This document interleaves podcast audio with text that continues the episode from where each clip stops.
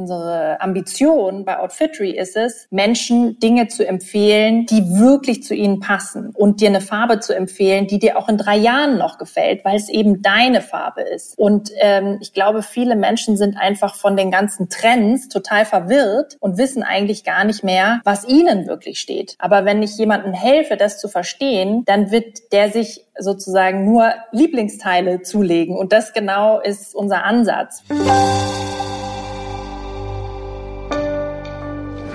Herzlich willkommen zum TV-Podcast. Diese Woche dreht sich alles um die Zusammenarbeit von Mensch und Maschine.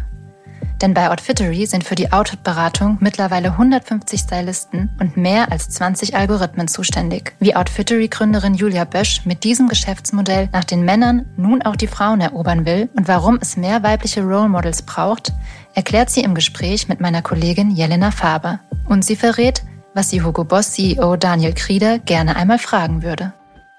Schön wieder im Studio zu sein. Ähm, heute zugeschaltet ist Julia Bösch. Hallo nach Berlin, oder? Genau, hallo. Hallo, schön, dass du Zeit hast. Ähm, wir werden sicherlich heute viel über Männer reden. Sehr gerne, immer gerne aber nicht nur.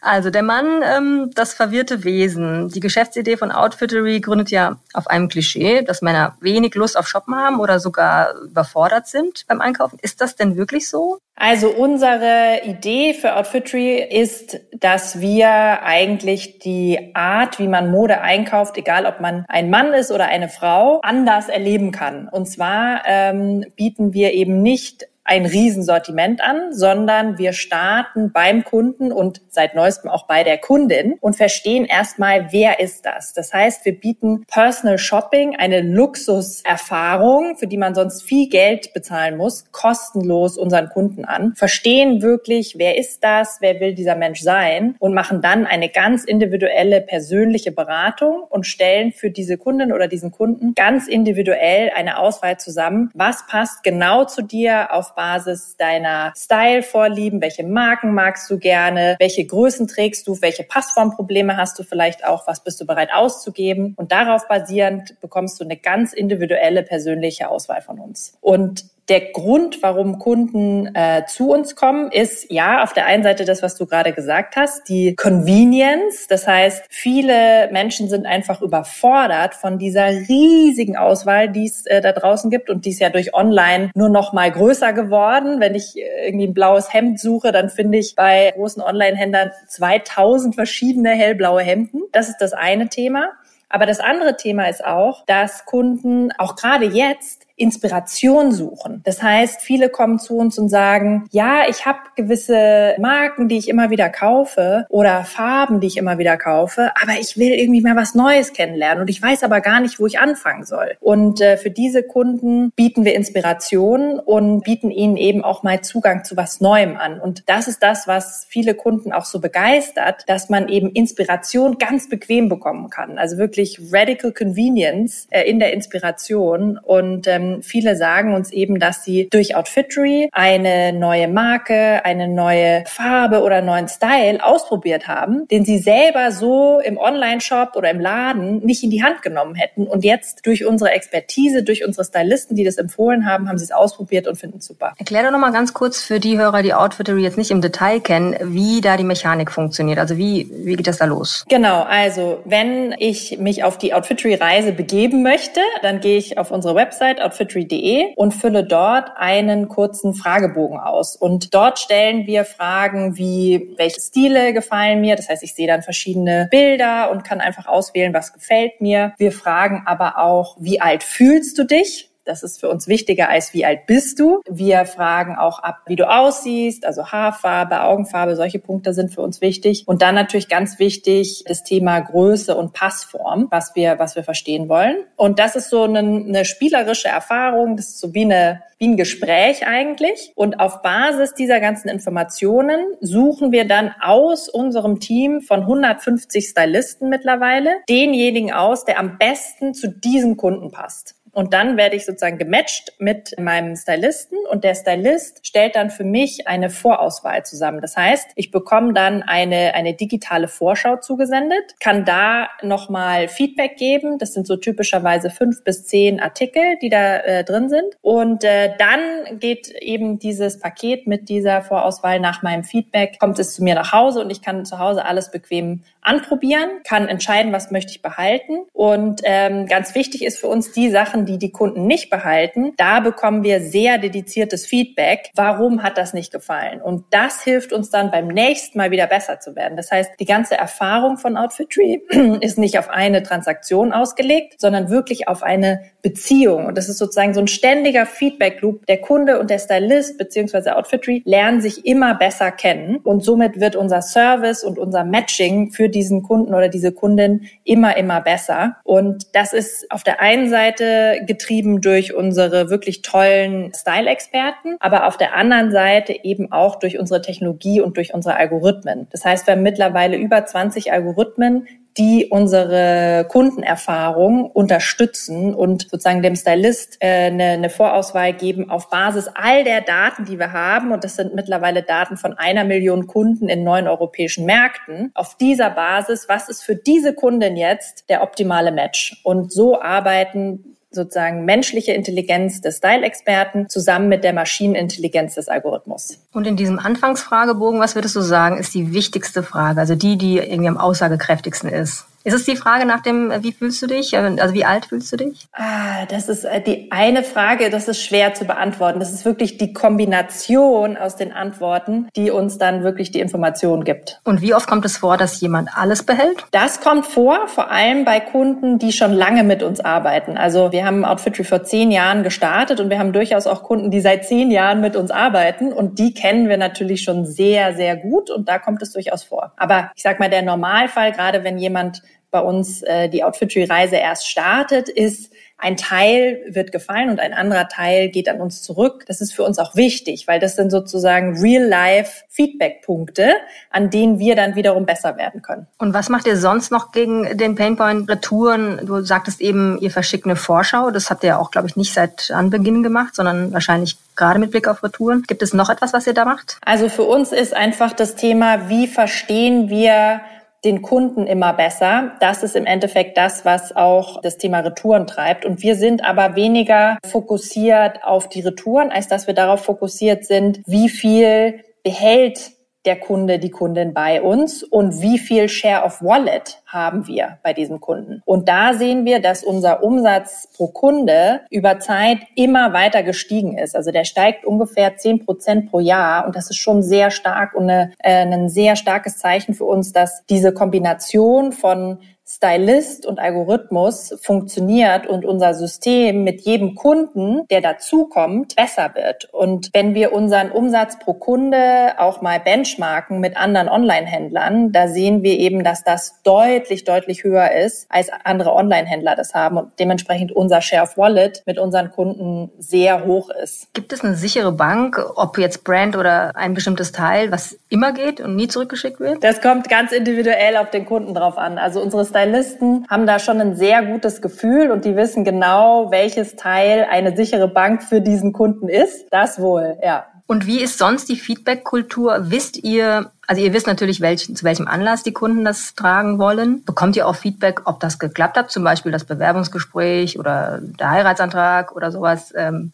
wisst ihr das? Absolut, ja, sehr gute Frage. Das ist Teil dessen, was für mich so faszinierend ist und für alle im Outfitry-Team, dieses Real-Life-Feedback, äh, das wir von den Kunden bekommen. Also wir bekommen Fotos von den Hochzeiten, äh, wo der Kunde das auf der Hochzeit seines besten Freundes getragen hat. Oder wir hatten auch schon Kunden, die äh, auf ihr Outfit angesprochen wurden von einer Frau, die sie noch nicht kannten und jetzt sind sie verlobt. Also diese ganzen Geschichten, äh, denke ich mir nicht aus, sondern das passiert. Und äh, unsere Stylisten bekommen auch Blumen geschickt oder Pralinen verliehen als Dankeschön, weil Kunden uns da wirklich, und, und dafür bin ich sehr dankbar, in ihr Leben lassen und sehr viel auch mitteilen und einfach verstehen, umso mehr Feedback sie an Outfittery geben, desto besser wird der Service für den Kunden. Wie geht das zusammen mit der Unsicherheit anderer Kunden, die zum Beispiel ihre Daten sehr, sehr ungern teilen, also nicht mal gerne Größen oder Lieblingsfarbe rausgeben? Warum ist das bei euch so ein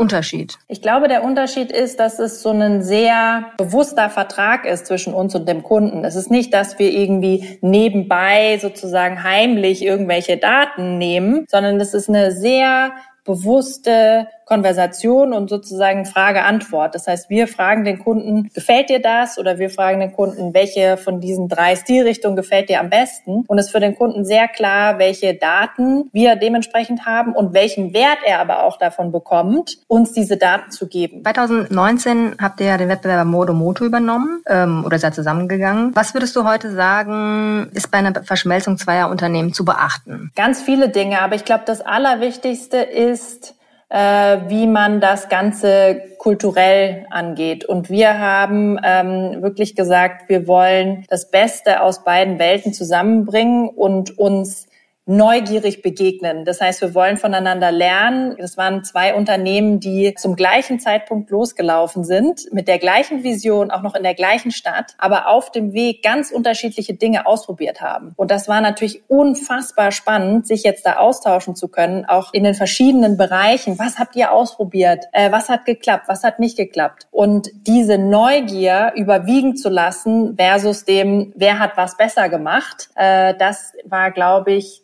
ein ganz großer Erfolgsfaktor äh, für uns und das, glaube ich, kriegt man nur hin durch Vorleben. Wer war denn zuerst da? Outfitter oder Modomoto? Ja, wir sind beide gleichzeitig gestartet, Ende 2011. Also kann man gar nicht sagen, wer jetzt als erstes die Idee hatte. Nee. Du hattest es vorhin angekündigt oder kurz gesagt, ähm, seit kurzem habt ihr einen Strategiewechsel vollzogen. Ihr bedient auch Frauen. Warum? Warum habt ihr euch zu diesem Schritt jetzt entschieden? Also, ähm, wir wollten schon immer, auch als wir Outfittery gestartet haben, irgendwann mal unseren Outfittery Service für alle anbieten. Das war schon immer unsere Vision. Die Frage war eher, wann wir das machen. Und das Potenzial von äh, der Expansion jetzt in Frauen ist für uns riesig. Also der Frauenmodemarkt ist doppelt so groß wie der Männermodemarkt. Das heißt, diese Expansion ist für uns die Option, unseren Umsatz zu verdreifachen. Und ähm, wir haben auch die Situation, dass bei uns schon sehr viele Frauen kaufen, nämlich für ihre Partner. Dementsprechend ist die Erschließung der weiblichen Zielgruppe eine total naheliegende äh, Weiterentwicklung. Und ähm, ja, die Frage ist dann, warum jetzt? Und ähm, warum jetzt ist einerseits der Markt ist bereit, also durch diesen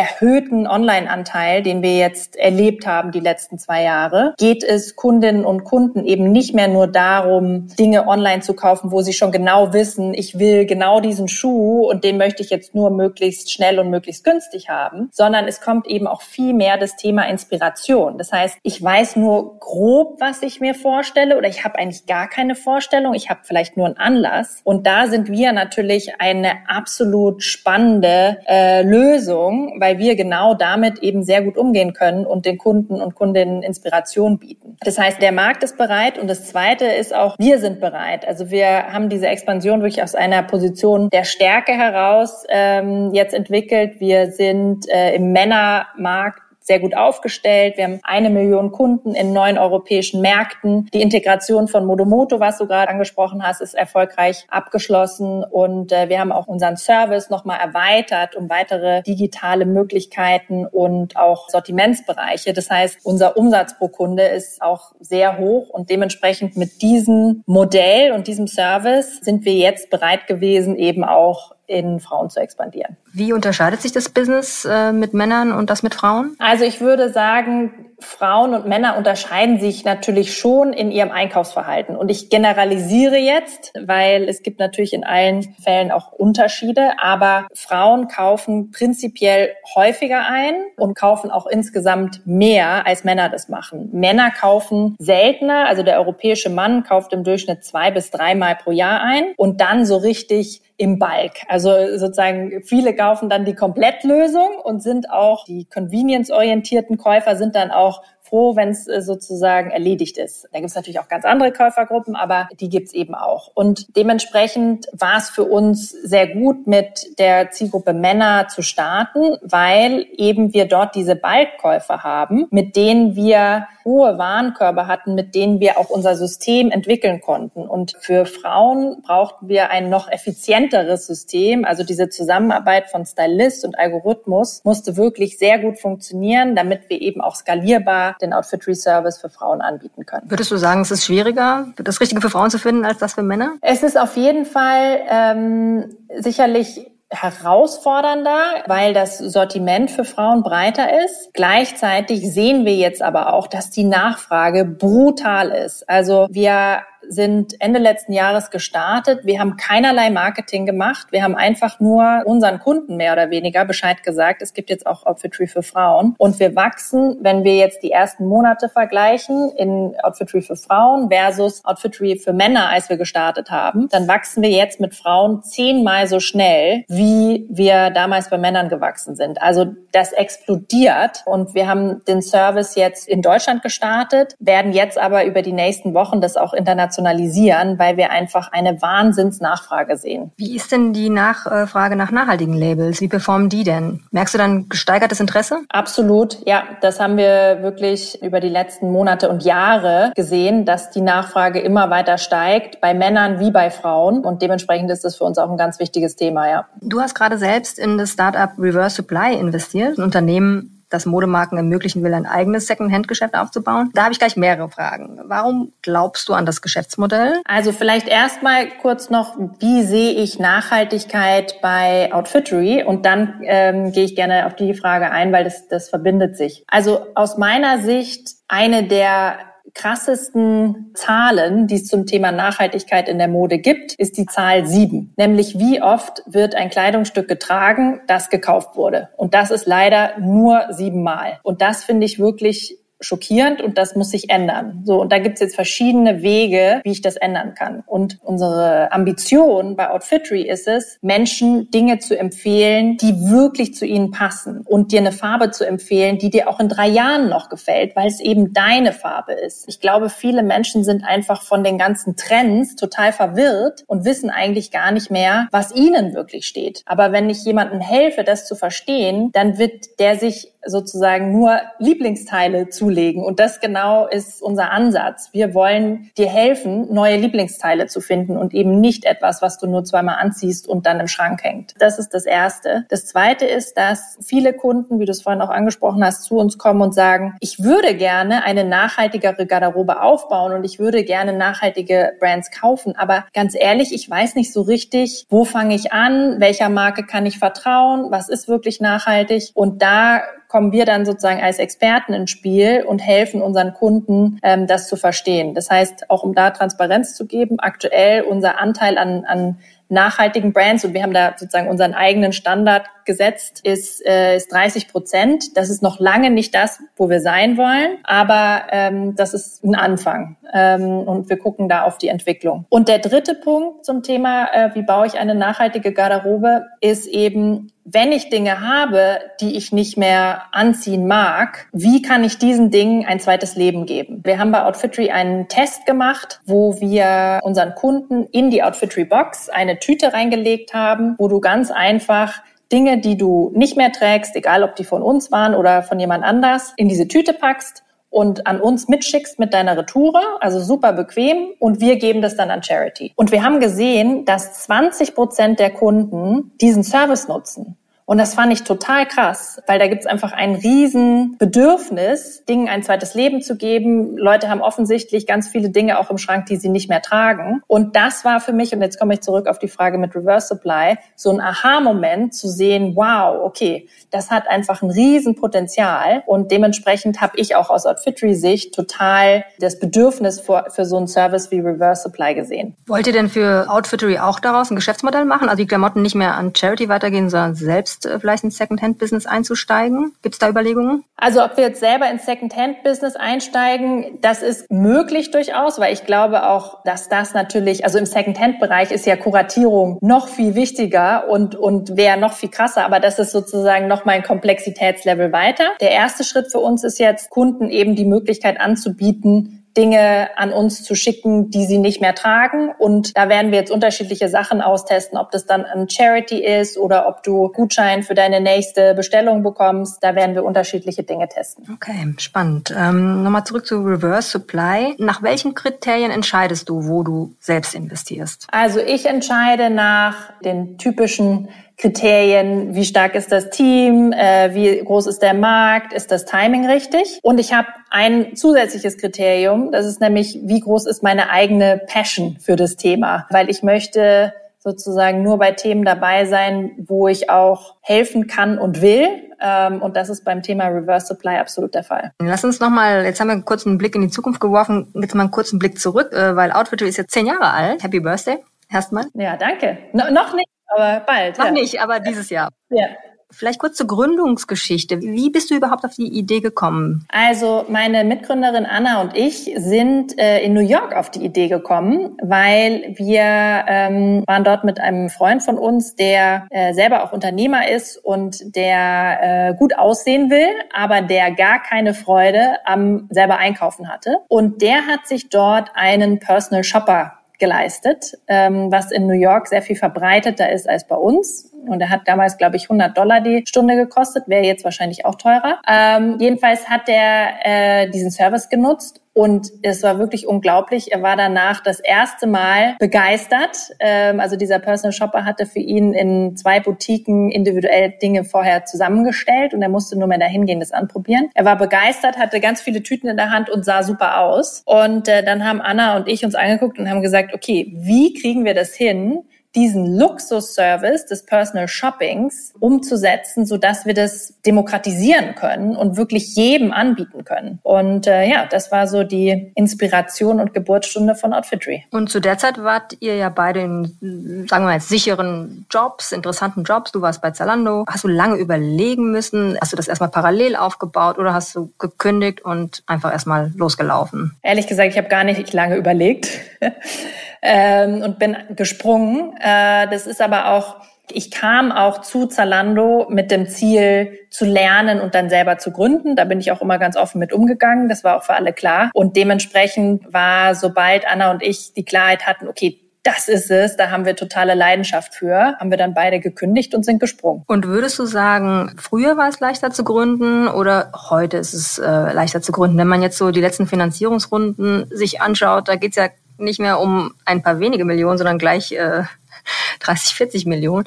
Ähm, wie würdest du das beurteilen? Also ich glaube, es ist auf jeden Fall jetzt anders zu gründen als vor zehn Jahren. Und ja, eine Seed-Runde, äh, wie wir sie damals gemacht haben, erscheint sehr klein im Vergleich zu dem, was heute so los ist. Ob das jetzt leichter oder schwerer ist, vermag ich ehrlich gesagt nicht zu sagen. Aber ich würde auf jeden Fall jedem der den Traum hat zu gründen, definitiv empfehlen, das auszuprobieren, weil ich glaube einfach, man hat nicht so viel zu verlieren, weil man gewinnt auf jeden Fall an Erfahrung. Und auch bei Outfitry hätte es so sein können, dass es nach einem Jahr nicht weitergegangen wäre. Das war für uns überhaupt nicht klar. Wir sind da einfach naiv reingegangen und haben gesagt, okay, wenn es nicht klappt nach einem Jahr, dann suchen wir uns wieder einen Job. Und ja, ich glaube, diese Option hat man. Gibt es ein Startup, äh, was man aktuell im Auge behalten sollte aus deiner Sicht, so im Modebereich? Oder muss vielleicht auch nicht Modebereich sein, aber irgendwas, wo du sagst, das ist wirklich eine spannende Gründung? Also was ich auch sehr spannend finde jetzt im Modebereich ist Unown. Die versuchen sozusagen Rental und Leihen statt Besitzen in den Markt zu bringen und an den Konsumenten zu bringen. Und das finde ich, ein, ich glaube, es ist ein schweres, aber sehr interessantes Modell.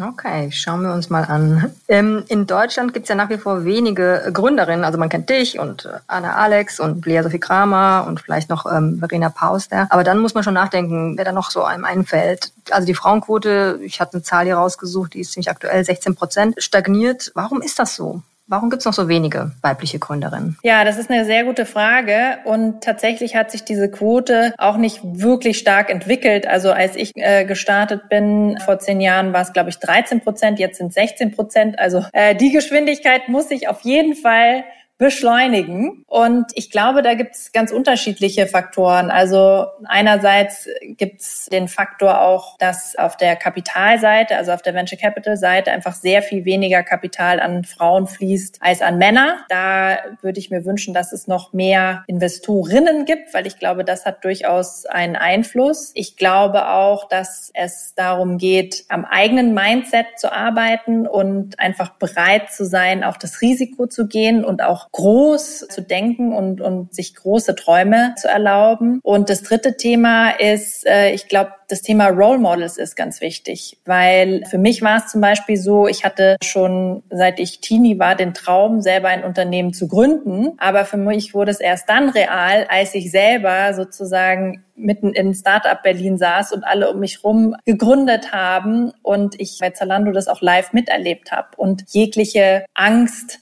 vor Geschwindigkeit verloren habe. Und ich glaube, wenn man jemand anders sieht, der es macht und relativ nah an dem dran ist, dann ja, verliert man da auch die Berührungsangst. Und ich würde mir halt wünschen, dass zum Beispiel, wenn ich unsere Geschichte erzähle, sich andere denken, ja, okay, also wenn die das kann, dann kann ich das auch. Weil du gerade Zalando nochmal erwähnt hast, lass uns kurz nochmal darüber sprechen. Du warst ja vor zehn Jahren da, also in der Anfangsphase. Wenn du jetzt auf Zalando schaust, wie bewertest du die Entwicklung? Ja, es ist äh, enorm beeindruckend. Das ist Wahnsinn. Also als ich dort war, waren wir 40 Leute. Als ich gegangen bin, glaube ich, 1500 500 oder so. Also in den zwei Jahren, als ich dort war, ist es komplett explodiert. Aber jetzt ist das natürlich noch mal ein ganz anderes Level. Also ich ziehe da absolut meinen Hut. Das ist äh, ja sehr, sehr beeindruckend. Und seit 2015 bietet Zalando ja auch selber Curated Shopping an. Ähm, hat das geholfen oder geschadet? Ja, gute Frage. Wir hatten natürlich, als die äh, rauskam mit der Meldung, hatten wir die Befürchtung, es würde uns schaden. Ähm, wir haben aber realisiert, es hat uns geholfen, weil im Endeffekt das Thema Curated Shopping ist noch so klein,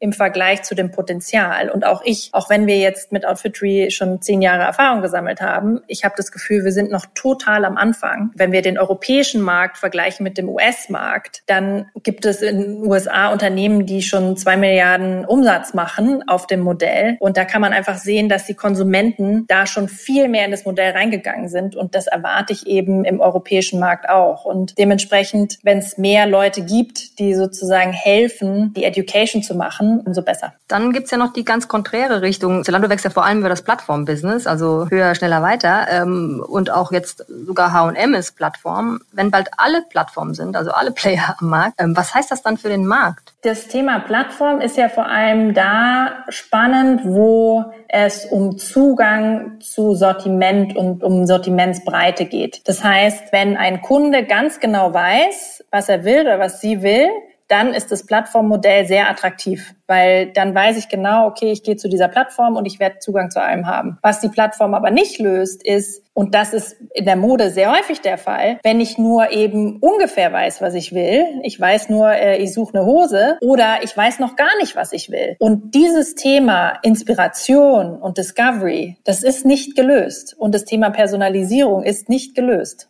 Also siehst du dich mit Outfittery nicht lost in der Plattformwelt? Nein. Eher im Gegenteil, wie ich dich verstehe. Ja. Zum zehnten Geburtstag hast du dir selbst ein Geschenk gemacht. Ähm, das erste profitable Quartal. Zwei. Schon das zweite, okay. Ja, ja. Ähm, Umsatz 100 Millionen. Ich weiß, ihr redet nicht so gerne über Zahlen, aber du kannst ja mal vielleicht einfach nicken oder irgendwas ungefähr. Ungefähr. So, und jetzt? Exit oder Börse? Ja, jetzt erstmal mit Frauen richtig Gas geben. Also wie gesagt, äh, Outfittery für Frauen ist für uns das Potenzial, unser Outfittery Business äh, mindestens zu verdreifachen. Und da geben wir jetzt Vollgas, sind wie gesagt gerade in der Vorbereitung der Internationalisierung. Also das ist jetzt unser Ziel. Und danach? Und danach werden wir sehen. Nochmal die gleiche Frage. du machst dir doch sicherlich schon Gedanken, ob Börse eine Option wäre oder ob Exit für dich eine Option wäre. Nach zehn Jahren darf man das mal fragen. Äh, darf man auf jeden Fall fragen, aber ich darf auch eine offene Antwort geben. Das stimmt, sehr gut. Okay, und ganz zum Schluss, ähm, wen würdest du gerne als nächstes hier im TV-Podcast hören? Hattet ihr den neuen Boss-CEO schon? Nee. Na dann den. Den findest du spannend? Ja. Was würdest du denn fragen? Ich würde ihn fragen, wie wichtig Daten und Kundenfeedback in seiner Strategie sind. Okay. Ich nehme das auf, ist notiert. Dann fragen wir mal an, mal gucken, was passiert. Alles klar. Julia, vielen Dank. Es war ein super interessantes Gespräch. Ich danke für deine Zeit und viel Erfolg bei den Frauen. danke dir. Das war meine Kollegin Jelena Faber im Gespräch mit Julia Bösch. Und das war der TV Podcast. Mein Name ist Charlotte Schnitzspahn. Vielen Dank fürs Zuhören und wenn Sie mögen, bis nächste Woche.